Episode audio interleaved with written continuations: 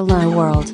Replicant FM is a podcast by Kantaro and Omami, talking about various topics towards the universe and the future. It's time to talk. ニューヨークのクイーンズに、フはいァイブポイントっていう場所があって、うんで、そこは、えっと、使ってない施設をグラフィティライターがすごいいっぱいたくさんいろいろ書いてる建物があって、それがもうすでに観光地になってたりしてて、うん。まあ観光地になってるってことは正しいのかな。人もたくさん来てるみたいで、うんうん。まあ、クイーンズで有名なところらしいの。で、それの所有者は、えっと、それを書くことに関しては特にお咎めなしっていうか、いいよっていう感じでやってたんだね。うんでももう2013年ぐらいにもうそこを、すごいんだよ。写真見るとわかるけど、建物に対して50個ぐらい側面にグラフィティアートが書いてビルの。うんうんまあその所有者はもう壊して売りたい。うんそこになんか再開発なんかはい作られてたいみたいな。で、まあ結局それはちゃんと宣言してるし、うんその、そういうことになってこ、すでに壊されたんだけど、うんえっと、アーティスト側が、えっと、訴えを起こして、ほう。それを、その、壊す前に、えっと、そのアートを保護する、えっと、猶予みたいなものと、保護してもよかったんじゃないか、みたいな。はあ。なるほど。壊す前壊す必要なかっ壊すけど、そこだけ、と。あ、抜くとか。それで、えっと、ニューヨークで裁判があって、はあ。で、それが訴えた側が勝って。えええっと、えっと、芸、視覚芸術法かな。はあなんかそういうなようなニュアンスの法律があって、ええで、要はイリーガル、はい。まあ、イリ、自分の所有物じゃないものに書いてるから、うんまあ、うん。イリーガル。容認とはいえ、一応法的にはイリーガルですよね。そうそうそう。本来はイリーガルなものなのかもしれないけど、えっと、その人たちがそれを壊されて訴えて、7億っつったっけな？ええっと、人、40作品で一人一千何百万とかへってえ。いうのを、その所有者は払いなさいみたいな。マジめちゃくちゃかわいそうでしょ。え、だって、そういう所有者からしたら、まあ、書いていいよっつって、容認してやって、そう。まあ別にもうそれはしょうがないじゃんっつって、で、うん壊してやるっていう善意のもとに割とやってたけど、そう。あの、恩をあだで返されるそう的な、そうそうまさにそんな感じですよね。なんかまあ、どっち側に立っても考えられるじゃん。うん今の。まあ、それ無関係だから。はい。だからなんか、すごい不思議な。で、それが、うんえっと、その裁判の結果がもう出出てて、地方、ニューヨークなんか地方裁判所で、うん、うん。40人に対して1人1000何万ずつ払い、うん1000何百ドルかな。はい。何百万かな。はい。払いなさいって。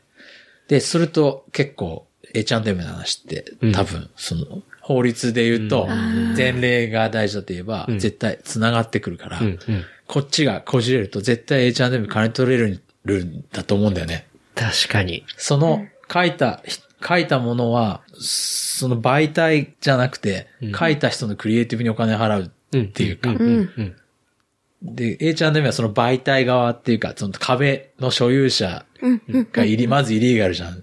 そこに著作権なんかないじゃんって話で訴えてるけど、うんで、ファイブポイントで言えば、そこじゃなくて、そのアートそのものそうですよね。をちゃんとしなさい。ちゃんとそこの権利を持って認めましょう。うんだから H&M がすぐ取り下げたのはすごい賢明、賢明だなっていう。もう勝ち目がねえってそいうう話です。賢明だなと思いました。なるほど。確かもうに。すごい面白くて。でこの、この先もきっとそういう同じようなことってうん起こりうるかなっていう。でも日本だったらどうでしょうかね。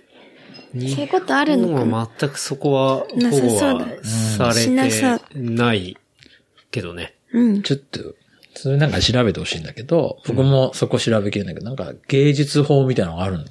アメリカのその、うんさ、法律の中にア。メリカの方にってことですね。うんアメリカの。うんで、そこの中で、その著作、その書いた人の創造物に対する権利みたいななるほど。ものを認めそれは場所がどこであれっていうそう話。、そう。で、なおかつまあ、決定的なのは、結局それを保護するための、にちゃんとあなたは対応しなかったよね、みたいな。うん。さあ、あなたの所有物にそうなってるけど、それはもうちゃんとしたアートなんだから、うん。うん。それを保護するための動きをしてない。だから、金を出しなさい、みたいな。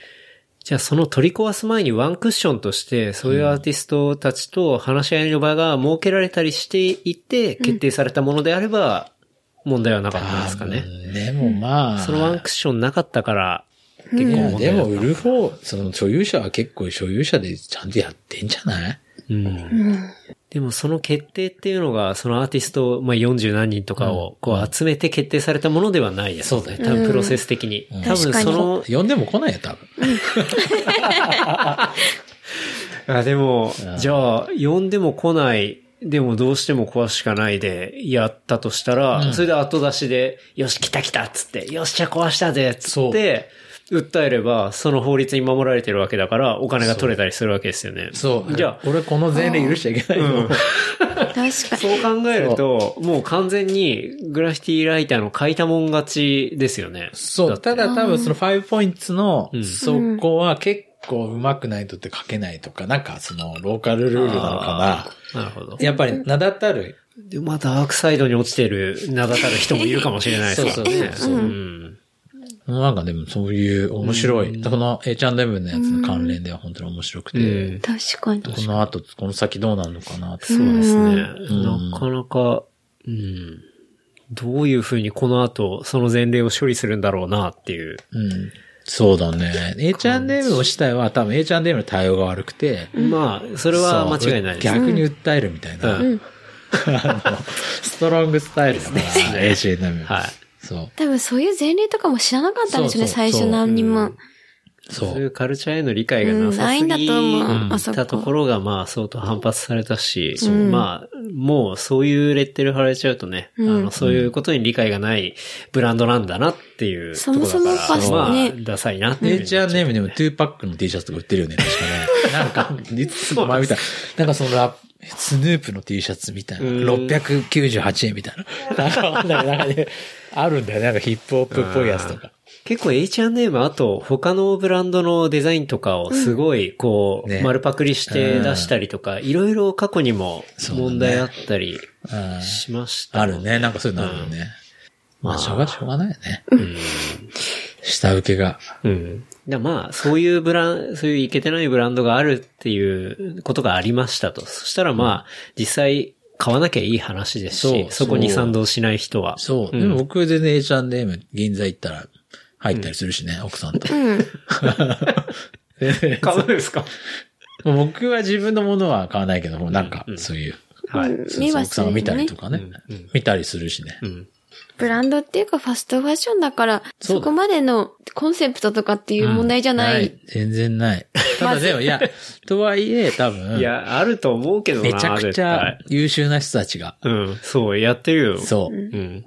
だってあの、ユニクロだって、ね、クリエイティブディレクター、あれでしょ？あの、ワイデンケネディの、はいあの人が今入ってるんだよね。入ってますし、そう。そう H&M だってマーケはもともと、そう、結構名だたる人が入ってたりするし、そう、やっているはずだから、まあ、唯一消費者がそれに対してできるアクションとしては、やっぱり、なんか違うなと思ったら、そのブランドのものを買わなかったりする。うんなんか攻撃的にやるんではなくて、そうそう単純に買わないっていうことが、まあ、一番シンプルにできるリアクションだと思いますけど、そうだね。うん。H&M 悪いとかっていう話じゃないんだけど、僕がせん、それを先導したいわけじゃなくて、うん。今の事実の話。そうですね。うん、なんか面白い。そういう面白いで。すね。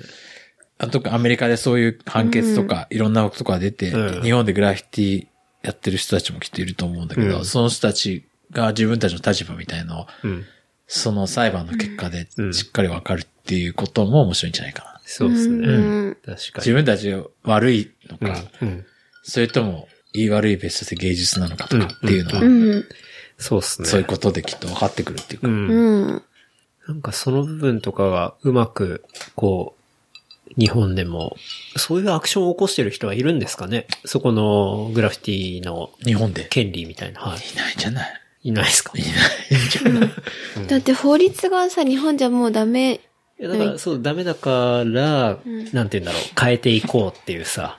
まあ、いろんな、それは別にグラフィティに限らず、うんそういう法律をこう、もっと現代に、うんあの、フィットさせるように動かしていこうみたいな動きとかって、まあ、うんいろいろあったりするじゃないですか。なんかそこを動いてる人とか、日本だといないのかなとか、思いますけど。うん。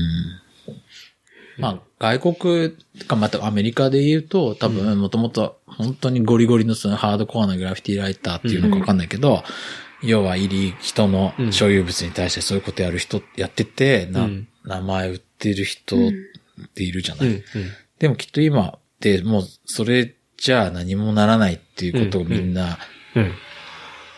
すん軟弱になってるのか、そういう手段なのかわかんないけど、だいたいそのギャラリうん。ーで扱えるものにはい。しっかりうん。うん。して入れていくっていうか、うんっていう風になっているんだと思うんだよね。うんアメリカだと。まあ、本当に代表が数だし、うん。あいつなんて本当バス停の、んえっと、看板あるでしょ？横に。はい今、にと日本のバス停もそうなってるよね。なってますね横にこう。はい。あそこの鍵を持ってて、うん鍵を開けてうん、ポスターを抜いて、ポスターの上に書いて、またポスターを入れるってことやってたの。うん。うん。うん。うん。えニューえヨークで。うん。それなんだ。そう。で、それ、もちろんそうだし、壁にもすごい書いてたし、うんそういうぐらいの、そういうなような、うん。そういう表現をした人が、うん今だと世界の、なんだったら美術館で、あんな何メートルもあるオブジェクト、オブジェを運んで、そうですねやれて、うん。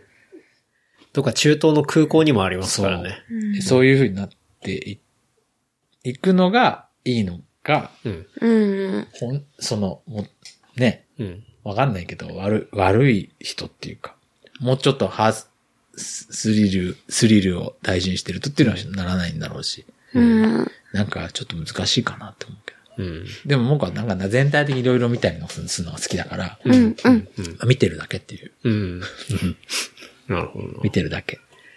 でもなんかそのアメリカのその、うん、書いたところの、を、えっ、と、うんちゃんと守っていくような法律ができたのも、多分最初からそんなんあるわけないじゃないですか。だから絶対誰かがアクションを起こして、うんそこに価値があるものだっつって、きっとやったはずなんですよ、ね。そう、それで、きうん法律は変えてないから、うん解釈を変えてないと思う。そうそうそう。うんだと思うんですよね。だから、なんかそこら辺が出てきたりしたら、もっと、うん。わかんないです。僕もそんな全然詳しくないですけど、うん日本グラフィティとかわかんないですけど、なんかね、そこら辺の会社が変わったらもっとオープンにできるかもしれないし、うん。そうね。自分の所有物に書く、ってか人の所有物に書くのとなんか話がまたうん。別のベクトルになって、こう、うん難しいんだろうけど、ああ、そうっすね。表現と犯罪みたいな、うんうん、うん。そうですね。そうそう。だと思います。そこなんかね、うんだから多分犯罪は犯罪だけど、うんうん。犯罪は犯罪なんだけど、表現の部分をなんとかちゃんとうん。守るっていう、やっとそういうのがアメリカにあありますよってういう。ん。うん。そうね。うんでも募集すればいいの書きたい人とかって。うん。うち、うちのここ書きたい人とかさ。そうそそうね。ダメなのかね。う。うん。うん。え、やる？募集する？うちの冊子 差し うちの冊子書きたい人とかさ。いや、でも、そのあれだよね。確かに、それ結構重要なポイントで、自分のものに書かれる気持ちと、うん他の人に書かれてた作品を見る気持ちって全然違いますよね。う。うんん。全然違うし、この間ね、うちの玄関にうんこさ、犬のうんこされたんだけど、取らなかったですよ、誰も。いや、あ、ドア開けたらうんこがあったの。あ踏んじゃう。最低だな、それ。最低だ。でも別に道路にうんこがあったらちょっとな、とか思うけど、家、自分ちうんこされた時にもうものす、怒りがすごい。確かに、それはすごい。もう今年一番、これ以上今年怒ることはないなっていうぐらい、まあ、いい矛先もないわけじゃん。うん。っうん。ていう感じでしょ？だからもう、うん自分の、そうです、そうです。だから、おいかにすがら素晴らしいグラフィティの、グラフィティの作品とかでも、うん。こうまあ、人のところの、まあ、どっか別のところの壁にあったら、あ、すげえっていうふうに、うん。普通に感動するかもしれないけど、ん。自分の S、ここに書くかよみたいな自分ちの例えば壁面とかに書かれて、うん。同じく、うわ、素晴らしいっていうふうに言えるかっていうと、ちょっとその自信はないかもしれないな。あ、でも自分のうちにこれがありますっていうことによっいやて、、そう、それはわかるんだけど、でも、また別かなんて言うんだろう。うん。そこを手放しで喜べるかって、ちょっとわかんないな。そうじゃないのか全然知らないアーティストだったりさし。かも、すそうごいメッセージもさ、うん。彼らメッセージつけるわけだから、うんで、なんか、全然知らない人になんか、スモークウィードとか、壁、横の壁書かれて、確かにめっちゃ嫌だよね。いや、嫌ですね。最低ですね、それスモー。クウィード、絶対嫌だな。なんか名前がふわなんとかって書いてあって、煙みたいになって、そうようこの、それね、やだね。嫌でしょ。絶えでも対嫌だよ。でもさあの、技術的にはでもすごいんだよ。そう,、そうものすごいスプレーの技術とかで書かれてるかもしれないんだけど、嫌だわ、自分家にあったら、それ。でも、いけてるやつだったらいいよね。いや、そう、この、まあ、さじ加減もあるけど、うん。いけ、だからいけてるかどうかはほら。そう価値観が個人の大価値観があるから、そう。うん、そこの、ね、ね解釈をこう作ったとしても、そうそのやっぱ主観客観の部分があるんで、すごいむずいっすね。そう。なんかもしかしたらそのアートの、そのゲアートのほ保存のための賠償金と、うん。そこの人の器物損壊の賠償金で、はい。こう、普通に相殺され確かに、トントンになる。そう。確かに。そう。うん。プラマイゼロですね、みたいな。なんかそれとこれとのなんかそのバランスがね、うんこれからきっと、うん。確かに。そう。なるかもしれないですねそう。キースエリングとかね、うん同じだし、うんそもそも同じような形だから。はい。そうなんじゃない？面白いですね。そう、アートの話。まあアートっていうか僕が、あともう、もう一つと思ってるのは、はい。今もう美術館とか行くと、もう、インスタ映えのせいで、めちゃくちゃ混んでて、全然行かなく、僕も全然行かなくなっちゃったんだけど、混んでるもう感じだ。すごくどこでもへえ。混んでる。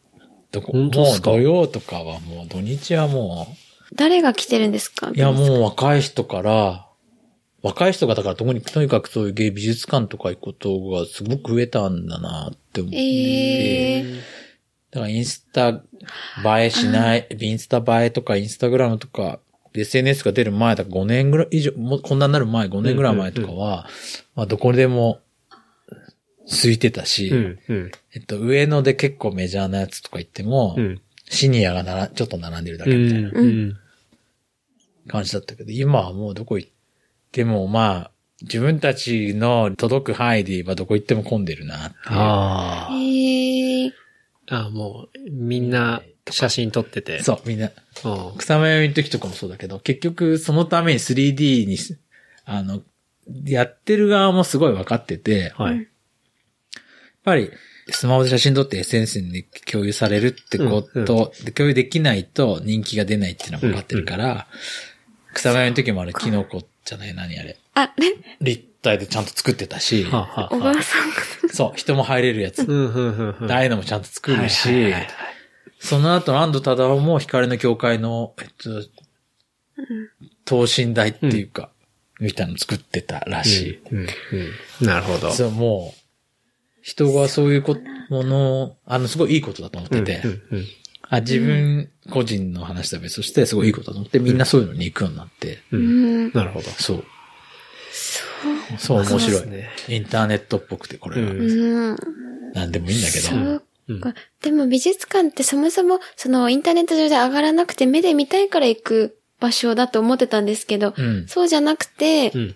変わったってことですかそう、ね。変わったし、だからこそみん、三次元のものを作るっうん、うん。ていう動きになってるのかなっていう。そうなんだ。なんでもそう。本当もともと二次元のアーティストでも、それを三次元に起こして、みんながし、何かこう、それに対して関係を持ちやすくしたものを作るっていうか。うん、うん。変それはもうず、みんなやっていくんじゃないかな、まあ、うん有名どころは。確かにうん。まあ、モネやるんだったら、あの睡蓮のあの場所を作る。中に作っちゃうみたいなことを常にやっていく。これがあってやってって。で、あそこの人がバーっていて。一緒に写真撮る 写真撮るみたいな。みたいな。そうなんだそうそうそうそういう、やっていく人もっとやっていくと思うよ。うん、うん。大変なんだよね。だからい、で僕そういうの、まあ自分が行くと結構混んでたりするから、ちょっと敬遠気味になって、うん。あの、デパートのそういう催事、デパートの上の方でやってるちっちゃいやつに行くことになる。すごい高島屋とかのそう普通に人いないから。そういうのがまた大きくなってったりするんですね。そう、そういうのが大きくなっていくと、また面白いなっていう、そう、本当に、いいっすね。そうそうそう。最近映画なんか見まし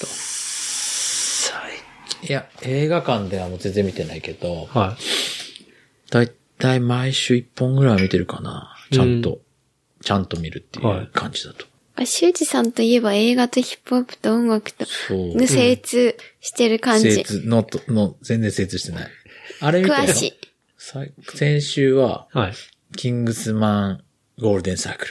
キングスマンゴールデンサークル。なんか予告編見ましたね。そうそうそうなんか、あの、ちょっと007っぽい雰囲気の本当コメがコメディ。あるなみたいな、そうそんな感じを予告で見ましたけど、コメデうん。面白かったですか？まあまあ、まあまあ。あ。だいたいね、はい。映画面白かったって聞かれるでしょ？はい。うん。まあまあって答えるのが一番いい。そうなんですか？だってなんでですかそしたら、はなんかつまんなかったって言ったら見てくんなくなっちゃうし、い。うんそうですね。すごい面白かったって言って、はい。でも趣味が違かったら、あそうじゃないじゃん。ああ。あ、確かに。え、修二さん的にはどうでした？まあまあ以外だった。まあいや、本当にまあまあ。じゃあ、そまあまあ。まあまあ。え、どんな？じゃあ、、修二さん的に最近、うんこう、これは面白かったっていうのは、なんかあります？ブレードランナー。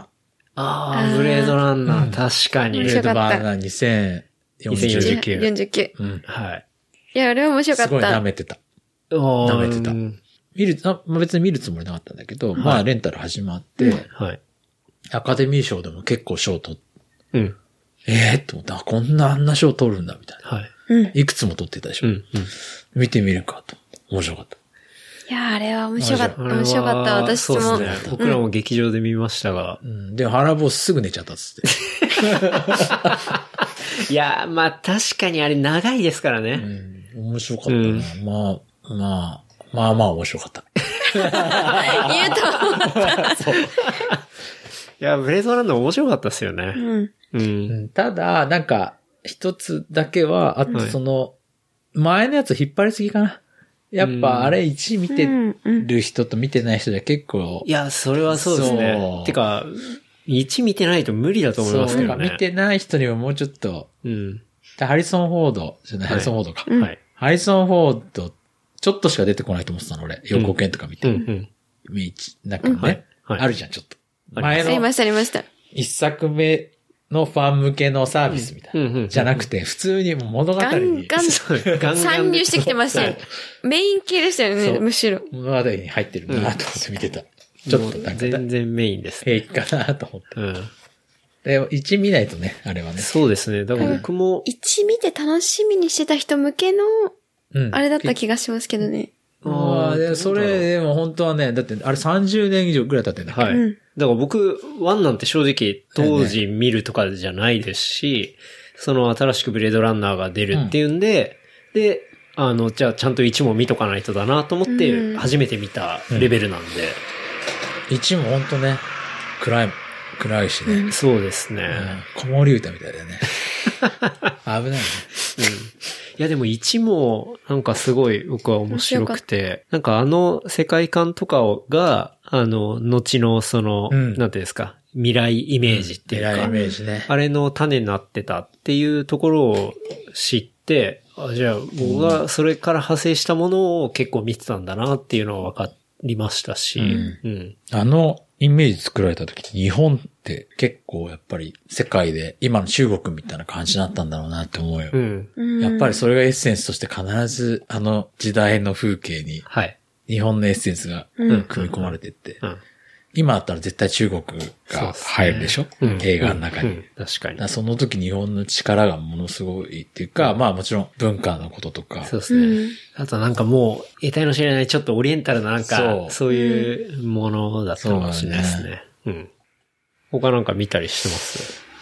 うーん深夜食堂の2、すごい感動した。私も深夜食堂全部見てる。どっちですか？感動し、2知ってる？で、全部見てます。見た？深夜え深夜食食堂の2ってのは映画ですか？映画。堂。うん。おー感動した。あれってもともと1エピソード、なんか、一人そういう深夜食堂に来てっていう。ドラマのねそうですよね。あれ40分映画になるってどう映画になる映画ですしかも2だよね、あれね。おーいや、映画もなんか似て、3個ぐらいをちょっとギュッとした。そう一緒なんだけどああ。なるほど。うん。でも映画だとすごいごゲストが豪華。ああ。なるほどね。映画だから。うん。すごい、まあ見てる量、まあ量が多い、量が多くもないけど、忘れちゃうね、もう年代。何 何見たかも忘れちゃう。逆になんだろう、最近何見た？何見てる？いや、あれでしょ。忘れちゃう？あの、シェイプオブウォーター。あ、面白かったね。うん。面白いんだ。シェイプオブウォーターはすごい良かったですね。よかった。あれはマジよかったです。あれ、まあまあどころじゃなかったですね。うん。まあまあ以上。うん。まあまあ以上。うん。あ、本当。僕はめちゃめちゃ良かったですね。私もめっちゃよっかった。た。うん。火の打ちどころがない。おうん。うん。言っちゃった。言っちゃったね、それ。うん損害賠償。求められるかもあって。もいいっていう宣言だからね。うん。それは面白かったよね。まあそうですね。おすすめうん。ですね。うんと、うん。あの映画の背景とか、うんまあ、町山さんのその解説とかまあ聞いたりして、見たりはした方がいいとは思うんですけど、うんうんうん。あの監督が、美女と野獣ってフェイクじゃんみたいな。あなんか結局、野獣でも内面がっつって、好きで行くのに、最終的にはやっぱかっこいい王子になるじゃんみたいな。あ。うん。なんかそういうんじゃなくて、ちゃんと、こう本当にそういうところを表現したいみたいので、実際出てくる女性も別に本当にすごい綺麗っていう女性ではないし、まあ、半魚人が出てくるわけなんですけど、その半魚人も、まあまあ、グロいよね。うん。うんうんうんもう結構、ガチのアマゾンライダーのもうちょいリアル版みたいな、そうだね。はい、感じなんですけど、うん。まあその中で、こう、なんていうんですかね、ああいう特殊な人を、こう、うん、そっち側に行ったら、うん。うん。私たちも同じ側に行っちゃうんだとか、なんか、そういう結構現代の問題っていうのがいろいろこう入ったりはしていて、うん。なんかすごくうまくよくまとまってるし、考えさせられるし、感動するみたいな。映像もね、面白かったし、うん映像もす視覚ごい綺麗的にもいい。はい。うん。じゃあちょっと、レンタル始まったら、そうですね。500ぜひ円、ちょっとマキちゃんと一緒に見てほしいですね。500円ペイしますよ。うん。なんかあれはね、こう、まあ好きな人と見るといいなっていうのは思いましたけどね。やっぱりまあラブストーリーであったりするんで、そうね。とは思いました。そうじゃない？そうだようんね。なんかあれ一人でさ、ザって見るっていうかさ、まあやっぱ誰かと見た方がいいんじゃないのかなって思いますけどね。確かに。うん。よかったんだ。あれは良かった。で、なんかね、そう、それを見終わった帰りのエレベーターで、うん、若い女子二人がうんうん、こう、どうだった？とか言って。いや、なんか、あんま主人公可愛くなかったし、なんか、俳優陣あー超、超キモかった、みたいないや、話をしてて。そうじゃねえんだけど。ねいや、そこなんだよ、と。監督が言いたいのはそういうとこなんだけどな、ってこう、歯がゆい思いをしながら。そう言ってたよね帰りましたけどね、いたよね。うんそれは分かってんだけどから。ぜひあの女子には、町山さんの解説を聞いてほしいな、なんて思いましたけどね。うん。なんかあの辺のムムーブメントっていうか、そういう、こう、人種とか、うん。人の趣味の話っていうか、うん。思考みたいなのの、やつって本当トランプが、うん。今のトランプ政権になって、うん。あの人がすごい差別的な発言をして、それがカウンターになって、うん。みんながそこに向かっていって、確かにそそうれで賞をもらったり、うん。その評価されたりしてて、うん。だからもしかしたらトランプが本当にいい人っていうか、まあ、長い目で見たら、そのパンドラの箱そを思いっきりボコって開けたみたいな。それすごい、そう思いながら見て、なんかみんな今、ほどね。なんかエンターテインメントの世界、特にうん。アメリカ人とか、まあ日本人もその、MeToo じゃないけど、うん。そうやって立ち上がってみんな、はい。差別、何？性別とかうん。人種とか、そういうことに対してこう立ち上がり出してて、何やってんだろうと思って見てんだけど、うん。でもそのきっかけって多分トランプ政権になってあの人がそういう壁を作る、メキシコに壁を作るとか、あと女性差別別視するようなこと言ったりして、みんなが立ち上がり出したんだよね。うん。うん。うん。ブラックパンサーもそうかそなう。だからもしそれでかしたらう、ん。トリガーを引いた人、この後、拳銃のこと、銃社会のことをもし何かやったとしたら、本当に歴史に名前を残しちゃうかもしれない。うん。うん。確かに。そうっすねうん。確かに。ありますで。最近だよね、本当その、そうっすね。そういう。うんそう言ってたよねいや本当にケンもそうですね。まさに、ラナちゃんのおすすめの映画の話とかでもうん結構その話とか、そうしていて、うんうんそう。最近やっぱその要素っていうのが結構、多いんだ。そうですね。最初は、なんてそんなことを言う人なんだ、みたいなことなんですけど、やっそこの蓋を開けたっていうのは結構、うん。うん、今までの影響力のある人はそういうことを言ってなかったからね。そうですね。まあやっぱ綺麗事だけでは議論が進まないことってのはやっぱあるのかもしれないですね。必要悪だよ。うん。う必要枠。そう。なんかそういう思いますね。うん。映画はそんなとこで。映画、そうだね。一つだけあるとしたら、ゲームオブスローンズを見出して、ゲームオブスローンズ見出したんですね。見僕、見出してないですね。先週ぐらいから、はい。ゲームオブスローンズ。はいで、なぜかというと、まあちょっと仕事落ち着いたっていうのもあるんだけど、はいゲームオブスローンズってなんか避けてきたんだよね。はいたくさうんんアドを見てたし、うん見てたけど、うん見て、見てんでしょ。なんか、ね、ああいうの見てると、ネットフリックスとかにいると。いっぱいおすすめに出てきますからね。ケン見た？見てないよ。なんか、ちょっとダあれもう。シーズンなんですか？今7ぐらいらしい。はい、はい。まあ、ダサい、そうだなとか、そういう古代、なんかその昔の兵士が戦うのちょっとみたいな感じだったんだけど、まあ、スターウォーズシリーズの9、7、8、9だから10、11、12うん。はなんかゲームオブスローンズのスタッフが作るほえってえいう、う。なるほど。決定したっていううんニュースがあって。そうか、スターウォーズ、まあ、あれですよね、9までって言われてたけど、そう続編も結局そ出るんですよれはね。9まではライアン・ジョンソンがやるんでしょ。はい。で、その10から、まあ、ゲームオブスローンズの作家とやるってことですね。スタッフがはいやるっていう発表されて、これは見ねえと。そう、いよいよ、まあ時間があるときちょっと見ようかなって。はい一から。はいいよいよ見始めて。すっごい面白い。まあまあじゃないんだ。そう。こあれはまあまあじゃない。マジ面ま白いっあちょってと女性はもしかしたら、まあまあかも。男の人は、うん。まあなんか男社会の話。本当ああ。なるほど。どういう話ですいやの、スターウォーズと全く一緒。政治と家族と政治の話。かうん完全家族と政治の話。舞台が中世。中世、そうそうそう。だけど、ちょっとファンタジーがあって、ドラゴンがいたり、うんローマ術があるとかいろいろもあるんだけど。はまあでも基本的に男の。王様、誰が王様になるのってか、王様の席を取り合う話だから、うんうん本当に政治の話。そう。なるほど。で、それと家族みたいはいはい。な。あ、まあ家族っていうか、結局王様の席って家族、血筋がうん。すごい大事だから。はい。ぜひちょっと、とうとう見出しちゃってみたらあ、こんなに面白いんだ、みたいな。ええ。面白いんだ。聞いたことない私。そうし、しかもシーズン1で2009年とか多分その、うん。に、もう随分前のやつだけど、やっぱ結構面白くて。うん。シーズン 7? 今シーズンなんで8で終わりとかなんか書いてあったけど、まあ、い僕今シーズン3までしかまだ見てなくて。うんうんそれ、ゲームオブスローンズは、なんか、こう見た後にうん、こう、得られるものとかあります？なんか学びがあるとか。学びない。今それハマってんだよね。そう、。あの、何それ？いや、この前、何それ？そう、あの、結構僕らの中で、そういうドラマを見るときの基準として、うん。こう、見終わった後にうん。学びがあるかっていうのが結構判断基準になってた、はいはいはい。なっていて、なんでかっていうと、こう、ウォーキングデッドを見た、見始めたんですよ。はい。で、見て、うわ、これ超ハマるうんと思って、うんもう、1エピソード見たらもうすぐ次見たくなる。うんうもう寝れない寝れないみたいな、うんっていう感じになって、で、ちょっとブレイクしたんですよ。うん。で、あれこれ、なんか、プラスになってるから。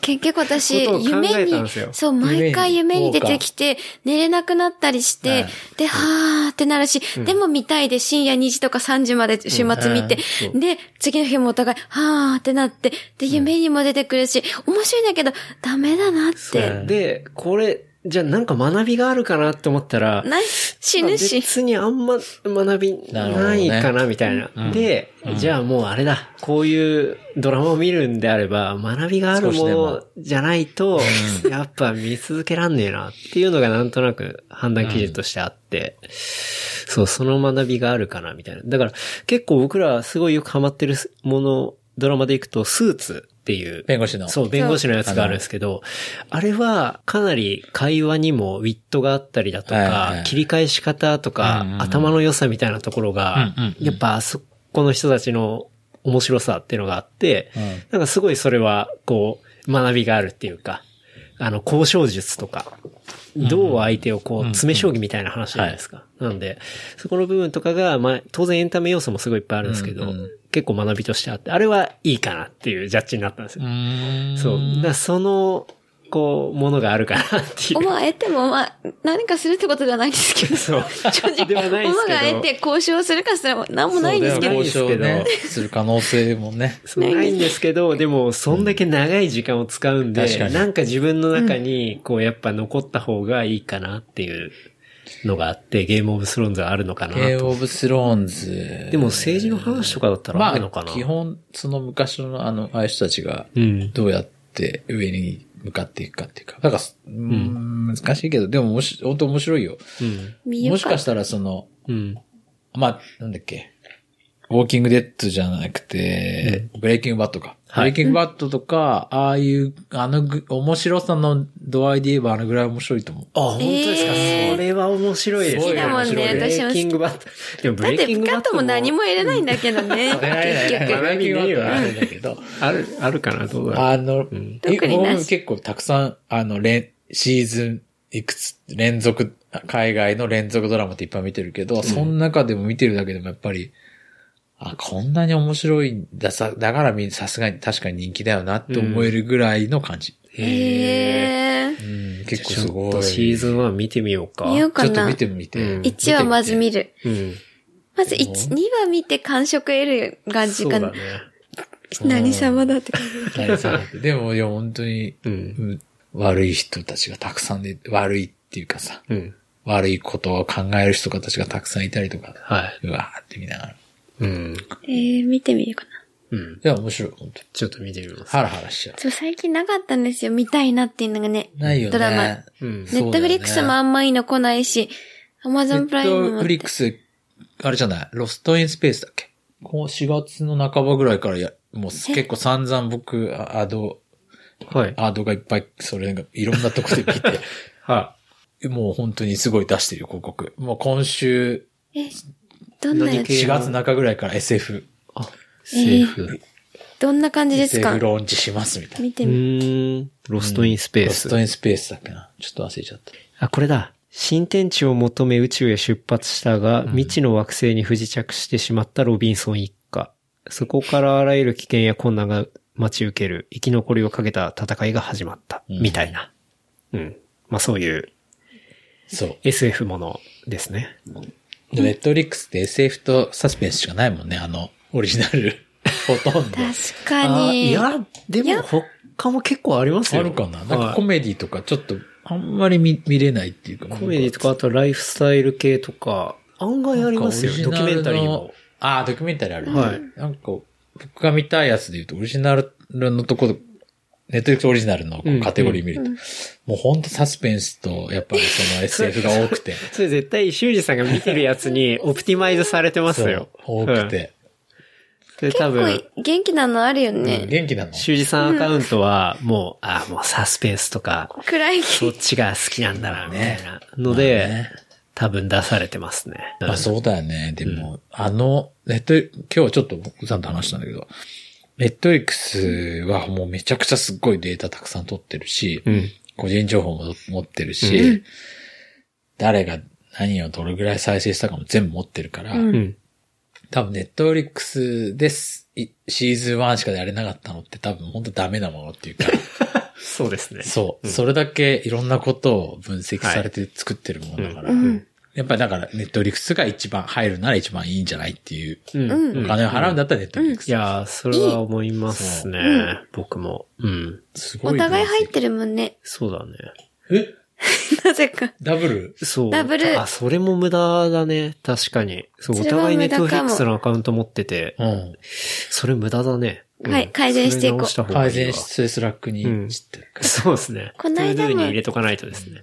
この間も音楽の改善したんだよね。そう。無駄。音楽はお互いうん Apple Music と僕は Spotify も入っててうん、うんうんで、それを一本化しようっつって、もう Apple Music はやめちゃって、うんで、Spotify のファミリープランにしましたね。あれファミリープランだと、一つのアカウントケンタロウのアカウントでみんなログインするの？そうですね。あ、えっと、僕のアカウントでファミリープランを契約したら、うんファミリー招待することができるんですよ。でマミはマミで、うんうんうんえーマミのアカウントを作って、うんうんうんえーそこにはお金はかからないです。あねあの、母体になってる一人が、えー月額1480円。へで、ーその招待できるアカウント数っていうのは6アカウントまで。うんうんで、まあ、ちゃんとファミリーで同じ住所に住んでる人うん。が、うんえー使えるあ、同じ住所住んでるってそうですね。ん一応そういうレギュレーション。でもで住所のも、確確認なんか何もなないですけど。で、書いちゃえばね。ね、ね。なんとでもなる。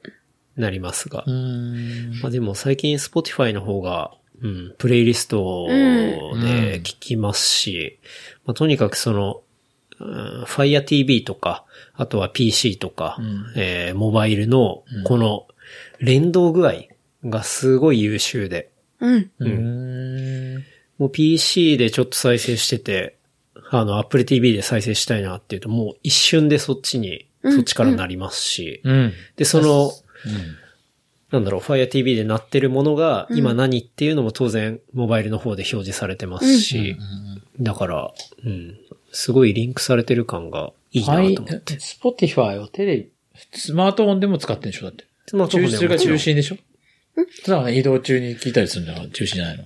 なんかうちはこのテレあこっちそうっすねこっちで鳴らすのがいいの。はい。リビングで鳴らすのが結構多いですね。うーん。移動中もとりあえず聞きますけど。そうだよね。うん。なるほど。 Spotify ね。なんか、サブスクリプションタイプのやつちょっと結構抵抗あって、おー中年ある。中年ある。なんかその、結構そこを結構かなり時間かけて決める。うーん。ネットフリックスはい。払ってるけど、まあそれはもう相当払っ、ちゃんとしてるから払ってる。価値を認めてる。うんうん。他はちょっと難しい。なんか、なんとなく、え、音楽系どこもやってないですか、買う、あ、そうなんあですね。へえ。一番いい。買うっていう。それはアーティストにとっては一番いいことなんですそう、でも絶対無駄だなと思ってて、それが。無駄だなと思って、アップ、あの、iTunes ストアから買っても、はいそれなくなるんだっけ、なんかなくなるってえ、言わなくなるんですか？そうなんですか？ダウンロードをもうやめるよみたいあ、確かに見ました、見ました。ニュースで。しょうんうん。そうえ、です。やめたらじゃあどうするんですか？な。だからサでもみんなブスクリプション型にうん。何かしら入らなきゃいけないみたいだって僕ももうそういうので買ってないっすもん、全く。うん。な。うん、ねうんちょっとね、悩みどころ。今 悩みどころ。Spotify ちょっとおすすめですけど。でもね。一番勝ってるそうですね。ビジネス的には。あのビジネス的には今一番多いですね。うん。Apple Music も登録者数はかなり追い上げてるみたいですけど、まあそれでもまだ Spotify の方が全然強いですね。うん。Spotify かな。どうしようかな。いや別に、1000円あの、あれでもいいです。 AWA でもいいです。 AWA は大丈夫。 AWA え、大丈夫です。 AWA って何？ AWA大丈夫です。あれだよねサイバーエージェントがやってるサイバーエージェント。うん。あの、そう。そうなんかやってるよね、アメバ TV で。そう。アワーアワー。そうそうそうそう。そう。あと、フリースタイルフリースタイルダンジョン。そうそう、フリースタイルダンジョンの時にいつも CM で、なんかやってるやつだ、そう、やってるやつね。修士さんがアワー契約したらちょっとマジ爆笑するな。いやいや、ある、それ全然あるでしょ。全然ある。フリースタイルダンジョンのやっぱ、あれだし。アナーキーちょっとあれなんで、みたいな。アナーキーあれしてるから。で、別に。そうそうそう。うん。まあ LINE ミュージックでもいいですけどね。そう、僕 LINE がね、まあ LINE が本当ダメで。え LINE 嫌い。そう、うまく、LINE とうまく通じ合えなくて。そう。だって今回、あの、修士さんにちょっとゲストでって話した時も、あの、SMS。iMessage。iMessage か。iMessage SMS じゃないや。iMessage。LINE 全然、しかも LINE、あれもないんですよ。あれもやってないんです。LINE が来たら通知が来るっていうのも。あああ。あ、でもそれは、あの、バッジも出さないようにしてるってことです出ねさ。うん。うん、なんかなんか特に。うるさい？っそう。て感じですよね。なんかそれやり出しちゃうと、ちょっとめんどくさいから。うん。うん。そう。確修士さん。は一番 iMessage がついてる。iMessage が一番好き。うん。一回見てきて、そてるんっていうのが。う。そうそうあ、。でも、そうア。イメッセージが一番好き。うん。なんか相撲のスタンプを送ってくるんで、ね。そう。え、相撲のスタンプメッセージでスタンプも送れるんですか？そう、iMessage スタンプありますもんね。そう絵も描けますよね。うん。絵も描けるけど、す相撲のスタンプが一番好き。本当？相撲のスタンプ。いや、なんでです？それ多分僕とやりとりしたことある人だったらみんな、いい？で、みんな別におそれについては何もしそう、何も触れない。だってみんな持ってないですよね、そう、相撲みんな持っスタンプ多てない。分。みんな持ってない。そう、みんなもぜひ、うん相撲スタンプ .com で。相撲といえばなんかね、あの、いろいろ問題がありましたね。病気の。そうです、そうです。あの、応急処置みたいなうん政治の方が倒れて、レ女性が上がったら、女性の方は降りてください。うん、言ってた。相撲見てないから全然わかんないんだけどね。相撲は見に行こうよ、今度。面白いですか？いや、僕もあの、国、両国国技館だっけ？はい。生で見たことないけど、うん仕組みは知ってる。うん。うん。私もルールは知ってます。ルールと仕組みね。押すか、押されるか。僕、その、会場の仕組みはなんとなく知ってる。会場はわかんない。僕一回ちっちゃい頃、その、地方巡業みたいなのが来てた時に見に行ったことはあって、なんか連れてかれて、それで見ただけですね。一回しか見たことないですね。なんか結構余興みたいのがあって、ああ。そう、お相撲さんは実際こんなに体が、実はこんなに体が柔らかいんです、みたいな。うんうんうんなんかコントみたいなところが最初あったりして、そう。で、会場結構盛り上そがって。の地方巡業だから、そういうのですかねが多分あって、若い手のお相撲さんが、うん。こうみんなを楽しませたり、そうそうそうそうルーエンタメ性？そうそうそうそうめっちゃエンタメだった。で、その、この間、その、そういうのやってた双子の一人、高野花の、はい。あの、弟子の、はいやつが暴力。暴力振って あの、あれする。なんか双子でそれやってて結構人気だったらしいんだよね。あ、そうだったんだ双。子でそれやるのよ。なんかその立ち会いの面白立ち会いみたいな。うんうんうん。で、地方ではすごい人気だったらしい。はいでその一人が暴力でやってはあそういうもうダメだなそう。ね。ん相撲はやっぱお金が国から出てるから、税金から。い。うん。あ、そこの、まあ、歌舞伎とかもそうだけど、うんその日本の文化を、うんえー古くからの文化を守っていくっていう理由で、あれうんどっから出てるんだろう。経済産業庁。あ、それはあれか、この間のやつか。多分なんかどっかから出てんだよね。うんへーどっか出てて、相当出てるよ。うん。当然だけどお。金が。だから、た単純にそこだけがきっと問題で、うん。プロレスとかって自分たちでやってて、何かあっても別にいいじゃん。そうですね。うん。確かに。だから多分そこの、そこだからゆえに、これ、こういろいろ目が厳しくなったりそうとか。で、多分そこさえなんかうん変われば、うん。なんか変わらんのかなっていう感じ。多分きっとそこじゃない。お金の、まあみんなお金の出所じゃない。うん。うん。まあなんかやっぱり文化を守るための予算みたいな。うん。うん。なるほど。うん月税っていうところじゃないかな。みんながやっぱりそこだけ厳しくうん。そうっし。なきゃいけない。確かに。うんまあ、それは目厳しくなります。それが国からの助成金1円もなしでやってみなさいよっていうのが僕一番いいんじゃないかなと。ああ、うんなるほど。うん。確かに。ままあ、そしたら、それぞれいろいろちゃんとプロモーションも考えるし、そうファンも掴まないといけないから。あれじゃない、メイクしてる、こういろんな顔になんか 書いてる力士も出てくるし、で 個性出してくる。個性出してこなきゃ確かにやっていけないじゃん。急に裾野を広げなきゃいけなくなるかそうら。確かに太って、この、ま、うん体型だけじゃねってなっ最近だとて、イケメン、うんイケメン力士すね。匂いとか。ねヒールと、うん。ジャスティスと、そう、ジャスティスとみたいな。ヒールで。そう、そういうのいろんなストーリーがあってそう、ストーリーを作んね。絶対ストーリー作んなきゃいけないし。確かに。確かに。うんあの、土俵の周りとか電流が走るかもしれないですね。やばいね、そしたら。やばい。そうだよね。はい。電流マッチですよ。そう、電流したりはないんか。まあなんか、結局そこじゃない、うん。うん。そうなって、い、いっちゃうよね。もう張り手しながら毒切り出すやつとかいっぱい出てくると思う。あれでそうね。毒切りとか超面白いね。はい。やばそう。そう。女性もきっとしたら上がれんじゃん。い？や、そうですね。もう当然、だって。ラウンドガールがうん いろんな問題が ごちゃ混ぜになってます。確かに。そう。まあ当然男性の部もあって、男性相撲もあって、まあ女性相撲もあって。うん。花ま束の想定の人も出てくるし、そうですね。あとはまあタッグマッチとかね。そうそうそう。はい。タッグマッチ超面白い。でも、大体みんな3分ぐらいで肩がすぐ終わるわけじゃん。そうですえ、ね。あれってそんなすぐ終わるんですか？それでだってこう、うんこうもう、ぷいってやるやつだから。うん。で大体し短いじゃんね、みんなね。うん。だからその前に結構あんじゃない？パフォーマンスができて。うん。で、その、残ったって言ってから、あっけ残ったって始まってからのパフォーマンスがあるんじゃない？なんか。でさ、バーンって立ち上げぶつかってさ、はいすぐ終わっちゃう人いるじゃん。うんえそう見てるそれだと工業性がないじゃん。そうですね。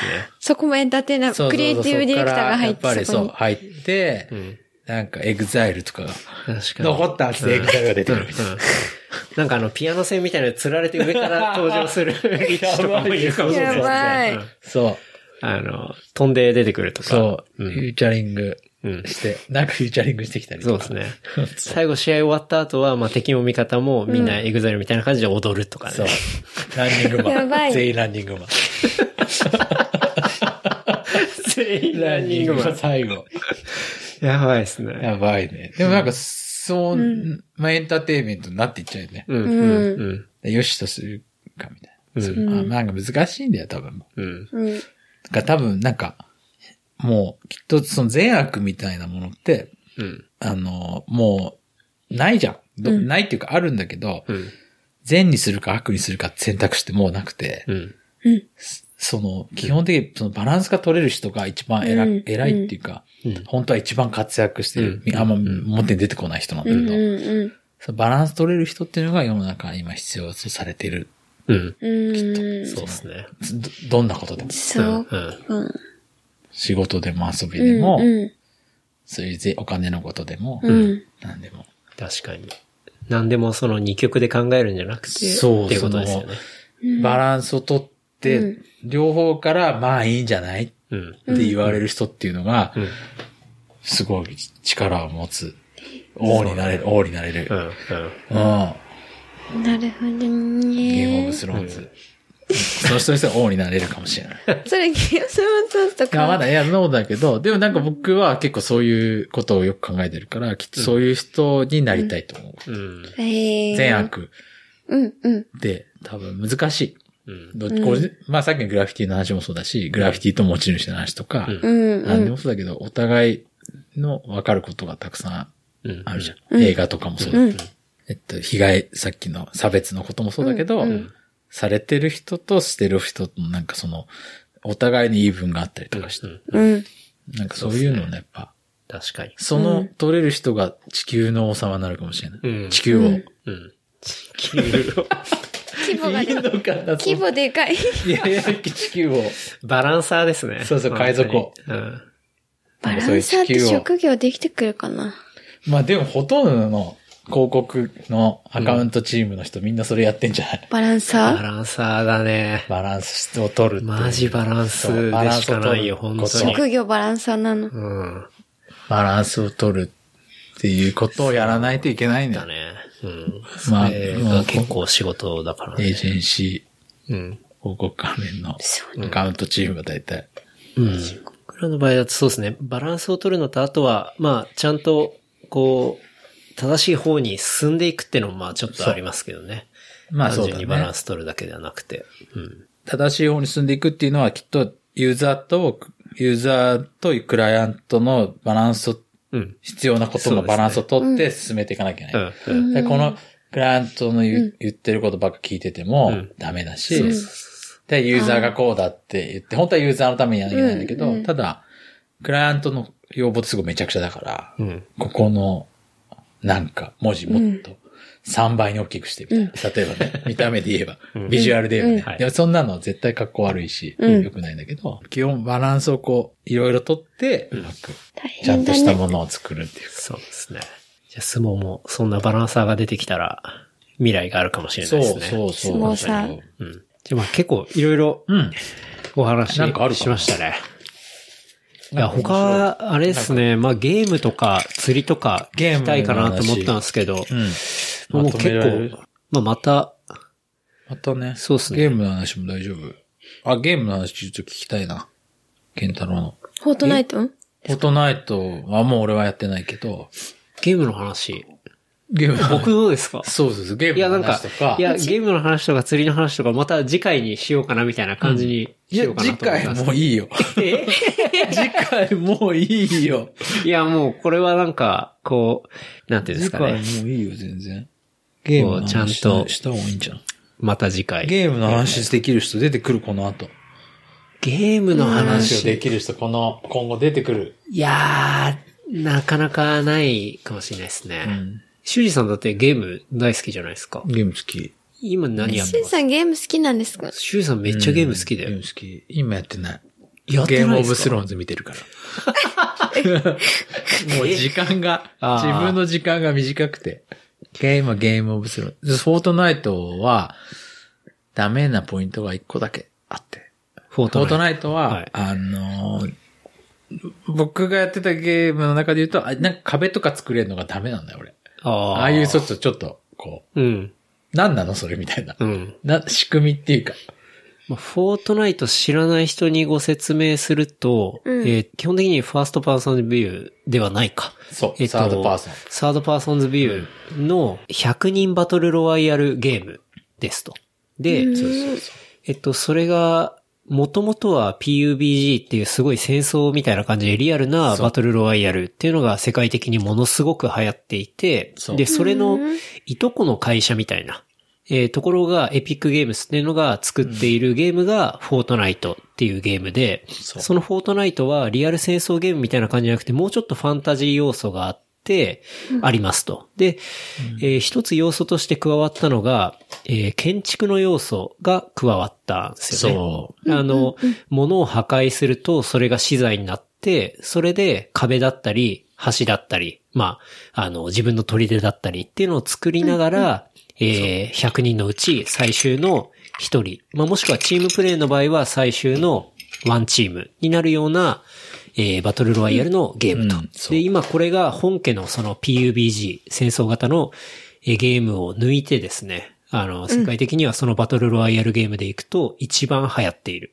ゲームというところ。まあちょっと前に話した Twitch、まあゲーム配信の、えーサイトとかで、えーまあトッププレイヤーの、まあ忍者っていうトッププレイヤーがいるんですけど、その忍者がこの間、あの、ドレイクと、うん。えーそのフォートナイトをプレイして、一時期ビューアーが500万以上になったっていう、えー、すげえ。ものすごいこう、社会現象みたいにちょっとなっていたゲームという感じですかね。フォートナイトの説明としては。はい。私は毎日やってますよ。本当？ねスマートフォンのやつ？はい。はい。一緒にね、チーム組んで。フォートナイト。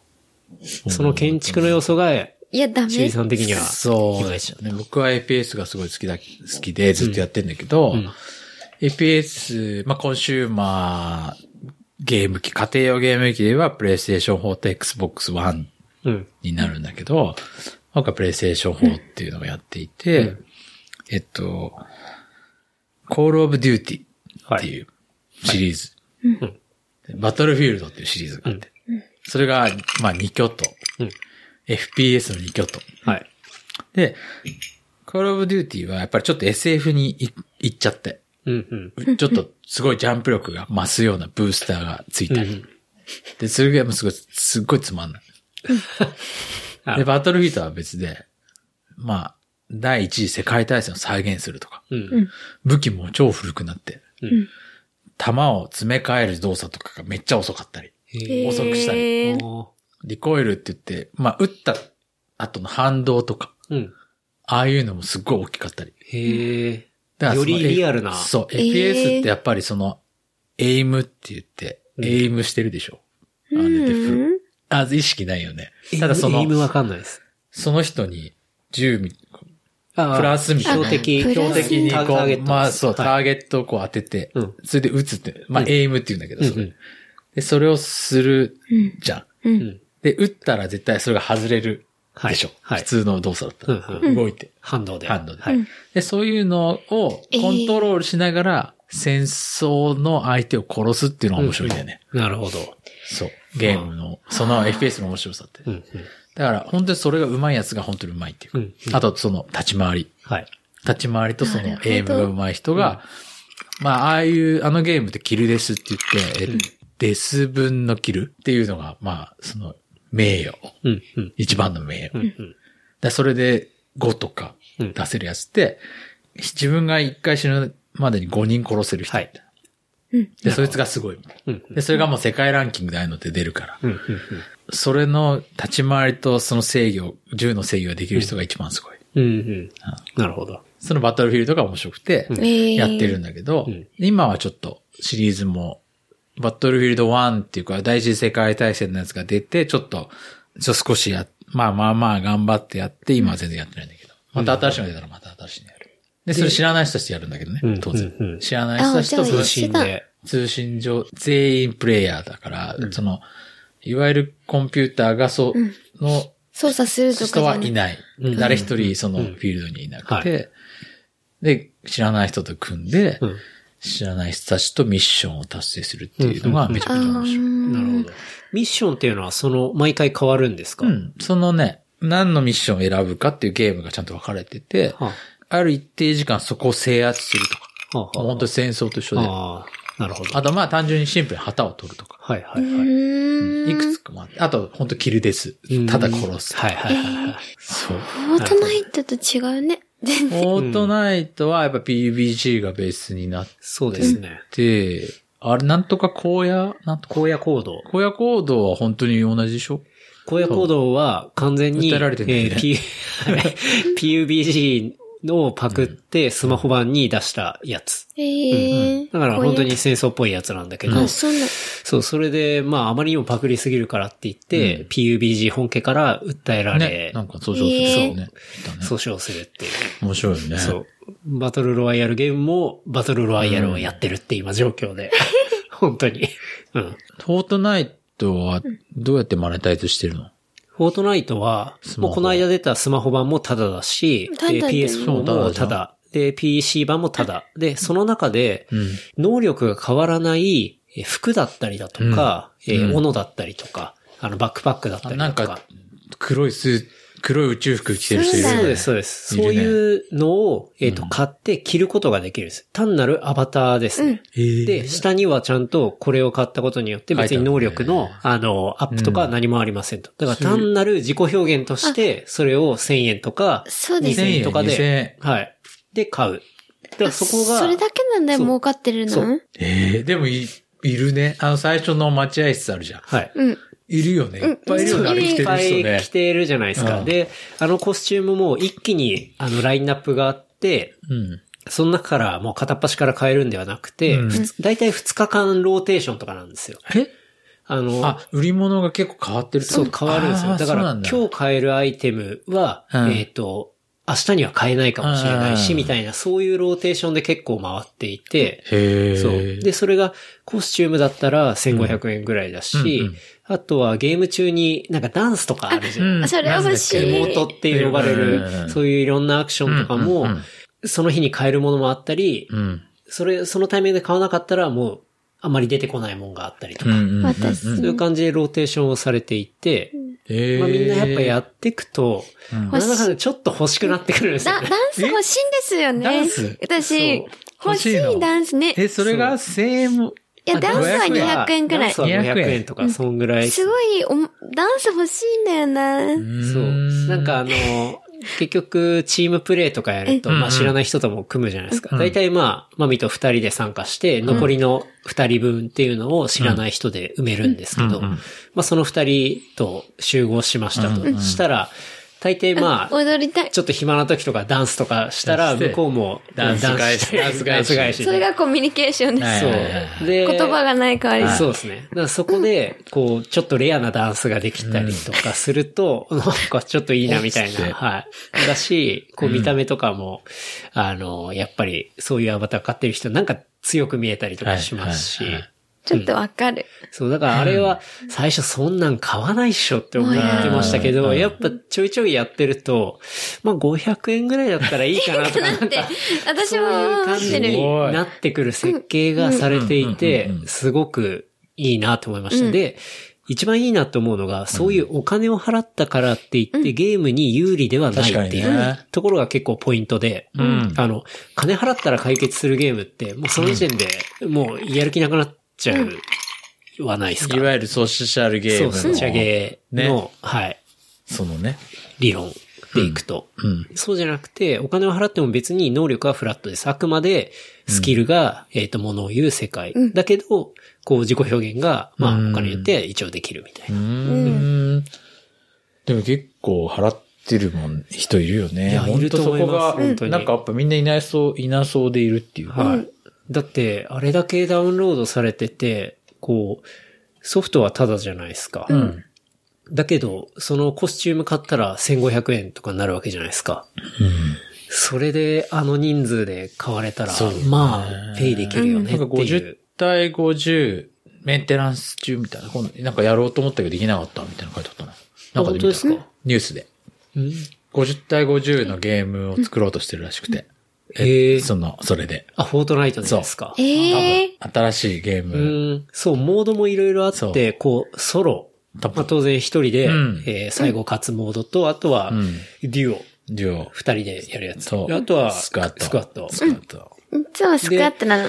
あと、ちょっと変わったやつで爆弾魔っていうものがあって、それは、こう、アイテムが、ロケットランチャーとか、えー、手榴弾とか、もはいはう、かなり派手な爆発系のアイテムしか出ないモードがあるんですね。うん。これがあったりとか、あとスナイパーのモードがあったりとか、なんかあはい、ありますが、あ、それの50対50っていうバージョン。確かに。ニュースで見ええなんか最近 Google のうん。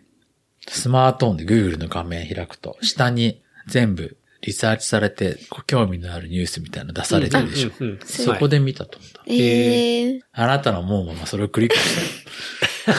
Google の思うままクリックするっていう。まあ、でも、モンハンをちょっと今のか、今の会社の人にモンハン進め、まあ、やりましょうやりましょうって言われて。まあ、きっとこんな盛り上がってるし、まあ、すものすごい売れてて、プレイステーション4だと、多分、2018年のゲームオブザイヤーになるんじゃないかなってくらい売れてて、ええで中身もすごい良くて、うん。であれってやっぱ4人で狩りに行くっていうことが、まあテーマ。はい。まあモンスターを買っていくって。で、4人で行くんだけど、うん。で、進められて、まあ一緒にやってて、はいで、どんどん人いなくなっちゃって、うん。で、小川もやってたんだけど、小川も子供がいるから、せやってできなくなっちゃって。はい。でもう、まあなんか人から行こうぜっていう、はいコピーで、まあみんな行くんだけど、全然もう誰もいなくて、一人で、ええ一人で狩り。それは、フォートナイトとかだと一人でも、そのクスクワットの穴っていうのを知らない人で埋められるんですけど、はいあモンスターハンターはは、そう埋められない。難信号。え？救難信号。救難信号テーマが違うから。はい。その自分の与えられたミッション、はい。マックス4人まで行けますよ。はい。でも、一人しか自分は一人でやってるじゃん。はい。だから、救難信号っていうのを打つんですよ、バーンって。はあ。ほうほで、救難信号に、を、に参加しようっていう人たちが多分いて、ほうその人たちが入ってきてくれる。う。ああ。あの、こう、自分でちゃんと入ってくる。なるほど。能動的にそういう人たちに入らないと、あの、システムの裏っ側で勝手にマッチングされるみたいなのはないってことですね。それ、は、えーえっと、モンスターハンターみたいなゲームは特、戦争ゲームは基本的に勝手にマッチングそうですよね。うんうん。戦争系は。うん。モンスターハンターないから、基本一人でやって、はい。で、救難信号打って、で、なんかその、打つんだけど、そう、悲しいでしょ。悲しくないですか？それ。なんか悲しいな。バーンって打って、で、一人でこうやって、3回までしか死ねない、あ、2回までしか死ねなくて、はい。3回死んだら終わりなんですよ、そのクエストが。うんうんまあ、やり直し。んで、4人来ても死ねるのって3回までしかなくて。4人で3回。うん2回か。まあ、3回で終わりだ。だから自分で救難信号打って結構頑張ってやってても、救難信号で来てくる人って選べないから、うんちょっと下手な人が来て、その人が 3回死んで終わっちゃうってこともある。うわ迷惑。そう。なんだ、なんかね、ああ。なんか、ちょっとシステム的なんかあれかもに微妙ですね。頑張ってうん。やるしかないんだけど。それなんかリアル友達ありきの、なんかそうそうそう感じがしますね。でもやっぱり、それ中年だからリアル友達だけど、うん。やっぱり若い人たちって、その、そういう友達のコミュニケーションを作るのすごい上手じゃん。なんていうの、そうゲームだけ、はい。ゲーム上だけの友達とかがたくさんいいたりとか、ツイッターで本当に募集してみたいな。SNS 上だけの友達がいたりとか、いろんなことをやるのに抵抗感もないし、も俺らがものすごい抵抗が、その抵抗みたいな。はい。はい。怖いし、知らない人は話すの面倒だとか。うんでも若い人たちそういうのがいっぱいあって、ききっともうそういうのからは乗り遅れてると思う。完全にやられてると思う。なるほどな。へー SNS とかなんかそのコミュニティみたいなのに入っていくのももう無理、うん。無理かな。うん。年で。仕事だったら入れるけど仕事じゃなかったら無理かな。うん。でも私も得意じゃないからな、わかんないんだ。もう、フォートナイトでなんかそれ専用の友達を見つけようみたいなのは全く思わないですけどね。でもやっぱ10代の子たちっていうか、うん10代の子たちとかってやっぱそういうので、簡単に友達になって、簡単に仲良くなって、簡単にそういうことをやれるっていう、確かに。そうそうアメリカうん。ナイズうん。っていうか、僕が昔思ってたアメリカ人っていうか、その、うんすごい、フレンドリーで、はい、はい、はい。なんか知り合ったばっかり飲み行こうぜみたいな。うん。そうですよね。なるほどな。今そうなってう、ん知り合ったばっかだけど、ちょっと一緒にゲーム行こうぜ。ゲーム、うん。オンラインで。戦っていこうぜ戦っていこうぜみたいな。はじめましてとかそういう挨拶はいらないみたいな。うん。ゲームでわかるって、相性が。そう。それで、その後日会ったりとかするでしょ、今の若い人たちって。そのオフ会そう、オフ。会で。確かに。まあ、そうフォートナイトもチャットモードとか全然ありますかそうらね。そう。でもそれ、きっと普通だよね、今。そう普通になってきてて、うんで。そういうのちょっと受け入れられなくて、うん。ちょっと悩ん悩んでるわけじゃないけど、そのジェネレーションのギャップはもう埋められないな、みたいな。んなんかうんこのデバイスを使ってるとか、このゲームをやってるとかっていうのを埋められるけど、うん。そのコミュニケーションに関してはもう埋められない。うん。もう若い人のヒアリングしかできない。じゃあ、割と最近一番やったのはモンハンですモンハかン。モンハン、みんなについていこうと思って頑張ってやって。ええ今ってまあちょこっとやってるけど。うん。モンハンだけかな。ちょっとフォートナイトやってほしいけど。あ、本当だ。だから PSO で、ちょっとやって、その、この間スクワットでやって、うーん、最後の8人目ぐらいまで行って、まあ他のメンバーは死んじゃって、8人ぐらいまで行って、その、斜めの壁作るやつみたいなやつに殺されてもう腹立ってきた。斜めの壁作りますね。そう確かに。これ、はい打ち合ってんのに、そいつが斜めの壁で上がってはい、はい。でそいつにやられて、もうダメだこれ。そんなことない。なんて斜めの壁なんて作れない。作るんですそこが醍醐味なんですそうよね。。そう。んで、なんかやっぱり俺それやってて、あ、こう、なんかそのファンタジー FPS はダメだと思って。ああ。あれも、あれはあれでね。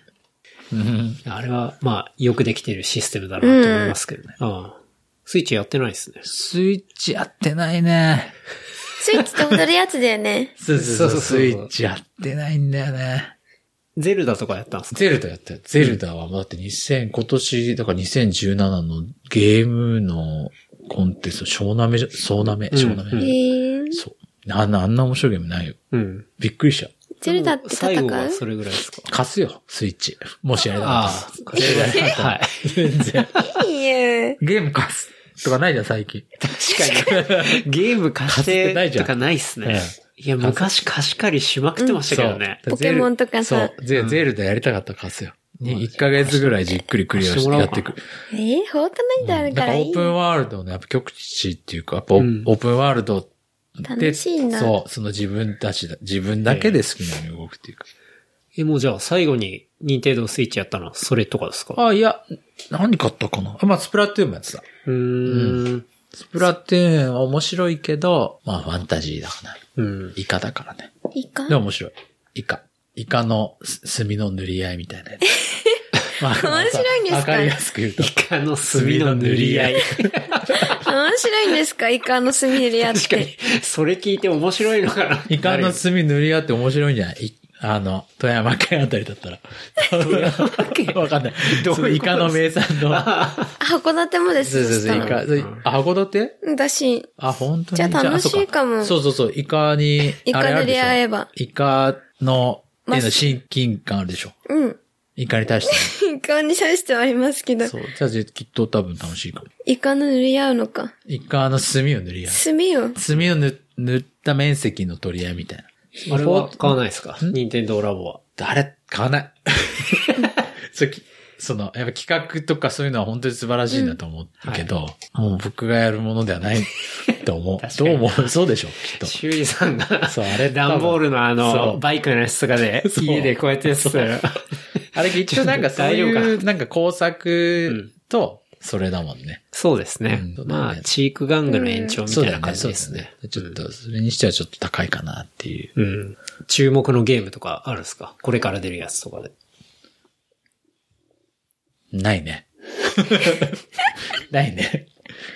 で、その、本当にその、前もちょっと飲んだ時の話だけど、その PBG が、はい。まあ、クロスプラットフォームっていうことをうんうん目指していて、あれって何？スマホもあるの ?PBG。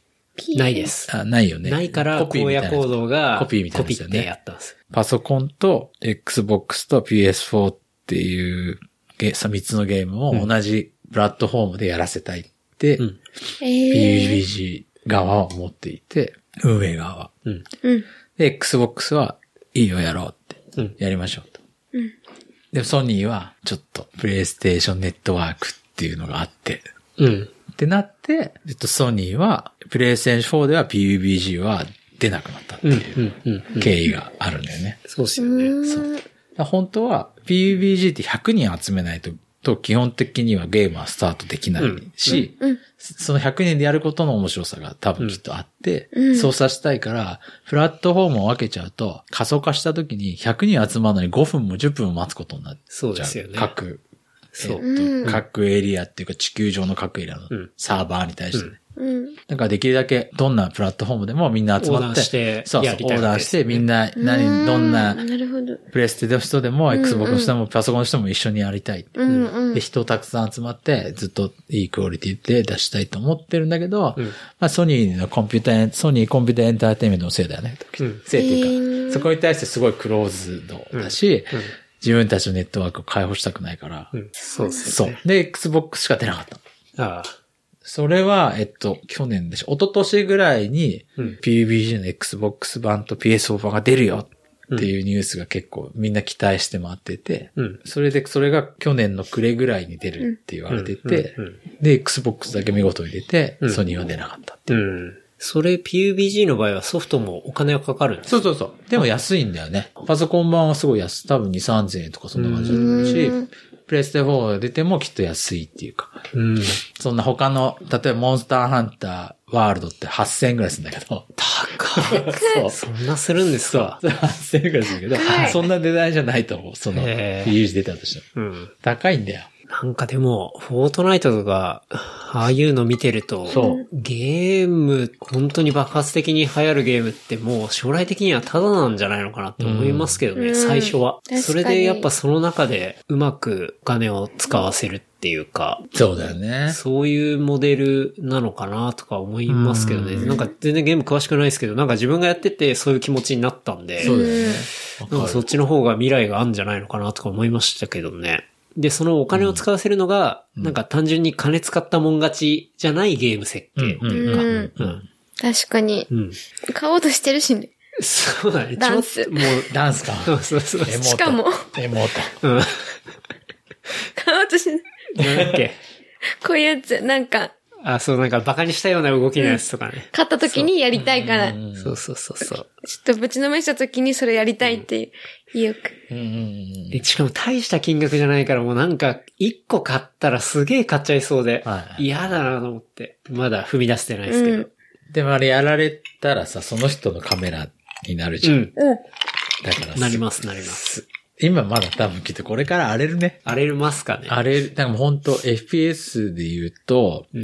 えっと死体打ちっていうのがあって、ほう。で自分が殺すでしょ。うんで、そうすると相手は、まあ同じだ、同じように自分が殺したカメラになるんだけど、うん自分の死体って転がってるじゃん。はい。でそれを撃つやつがいて、ええで、それはすごい、こう、なんと責められる行為なの。うん、うん。はい。咎められる行為。あーはい。すっごいムカつくんだよね。それやられると。確かに。そう。で、同じように多分今は多分みんな、みんなやさ楽しそうにやってるけど、確かに。とフォートナイトもそういう人が出てきて荒れていくっていうか。ああ、フォートナイトは殺されたら、あの、キュイーンって消えますからね。あ、そっかそっ死か。体は。ただ、天国にはい。そう、ただ、自分を殺した人の目線にはそう、なるんで。だからそれでエモート、そうそうそう。バカにしたエモート。まあ実際僕やられたことありますからね。そうそうそうそうあの、三人組、三人組ぐらいに殺されて、うんうんで、まあその三人の、こう、絵になって、うんその三人がもう踊りまくってる。そうそうそうそう。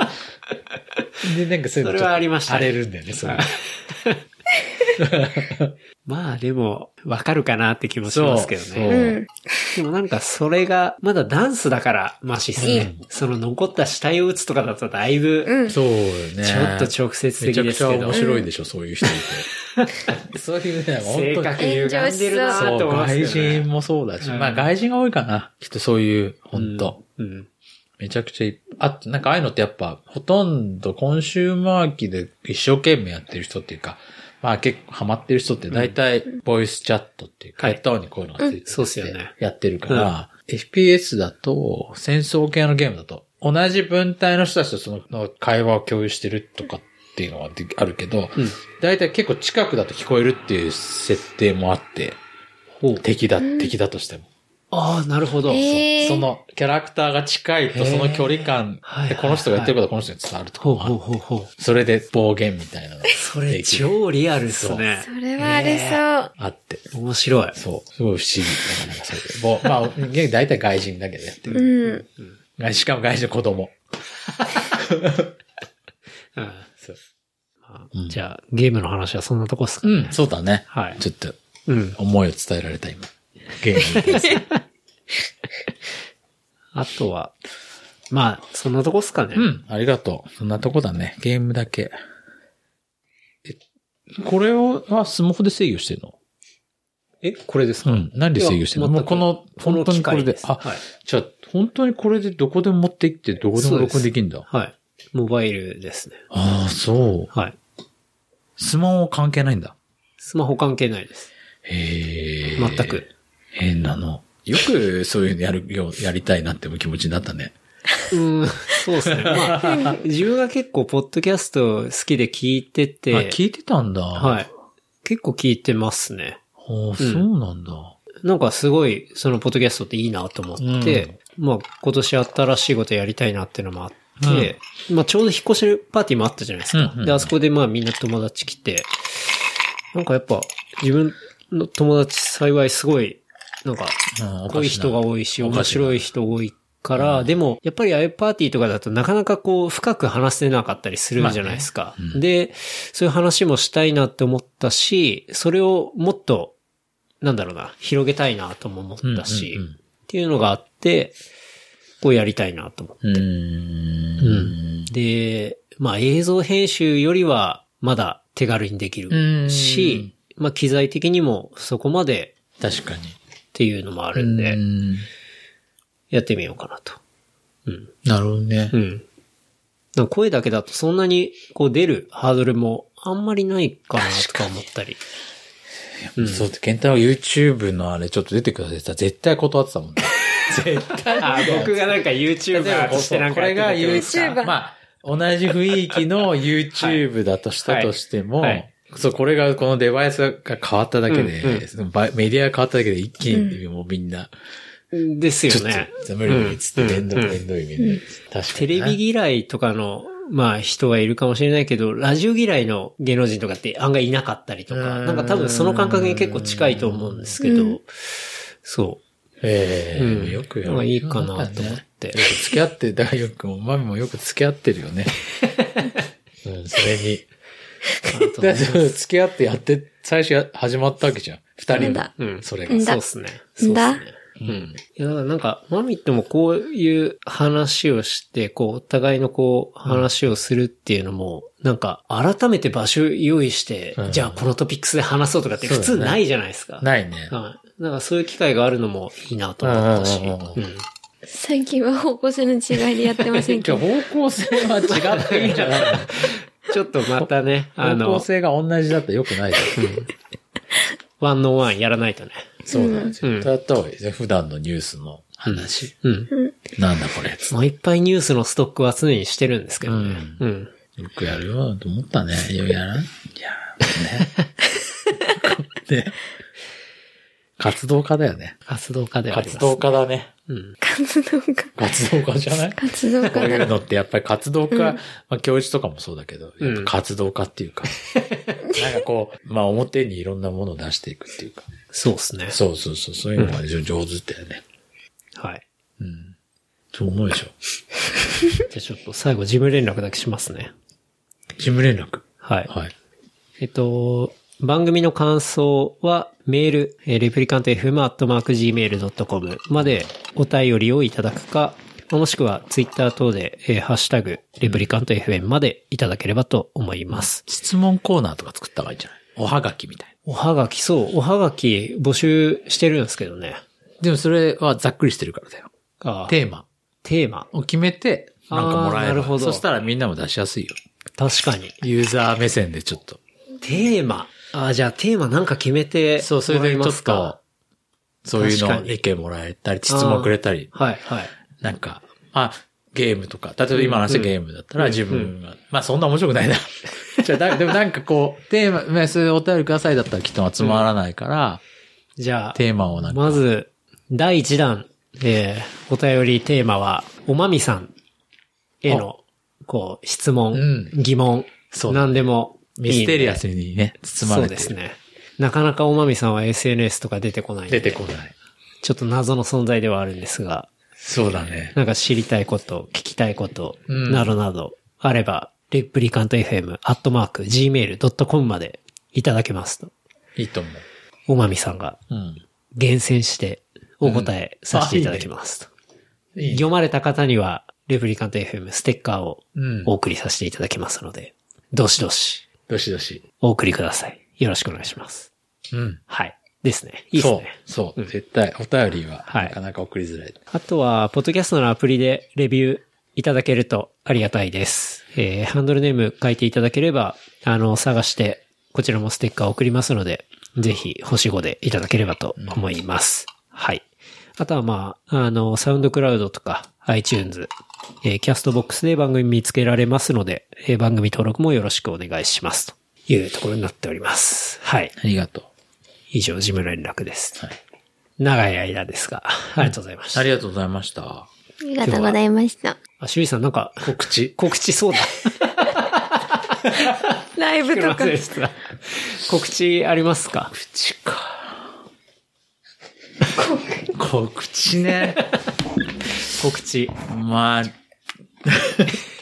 告知ってなんだ？告知ね。ない、ないね。ないっすね。ない。ちょっと、ゲームオブスローンズを見終わるまで頑張ります。はい感じかな完走しますっていうそうそうことですね。完走しますっていう告知でした。もう24以来の傑作ぐらいなんかそういうなるほど。傑作だっていう。でスターウォーズにつながるから、はい。そうっすね。ぜひ。確かに。じゃあ告知はもう、ゲームオブスローンズみんな見ようっていう。そうそう。そうでもみんな遅いって言われてる。もう見てるわって話かそうち。なみにみんな遅いって。今更確かに。告知。確かに。もうシーズン7だったらそうだろうな。そう。あとなんかすごいおっぱいがすごい出るから、おっぱいが出る。なんかね、なんなんだろうね。またちょっとここ長くなっちゃうけど、はい。きすごいお、もう1話1話。え、生の？そもう出てう。るそう。部分も？まあなんか、娼婦とかがやっぱりどうしてもその時代的に出てなるほど。娼婦のおっぱいとかもうしょ、すぐ出る。じゃあ、エロよ。要素も含まれてるから。それだだからおっぱい好きな人から男の人に。うん、なるほどいいと思います。結構見たいそう、どうぞ。うんかも。おすすめってことですね。おすすめです。はい。じゃあ、今回はそんなとこですかね。はい。はい。どうも、修理さんありがとうございました。ありこちらこそありがとうございました。がとうございました。お便り来るかな？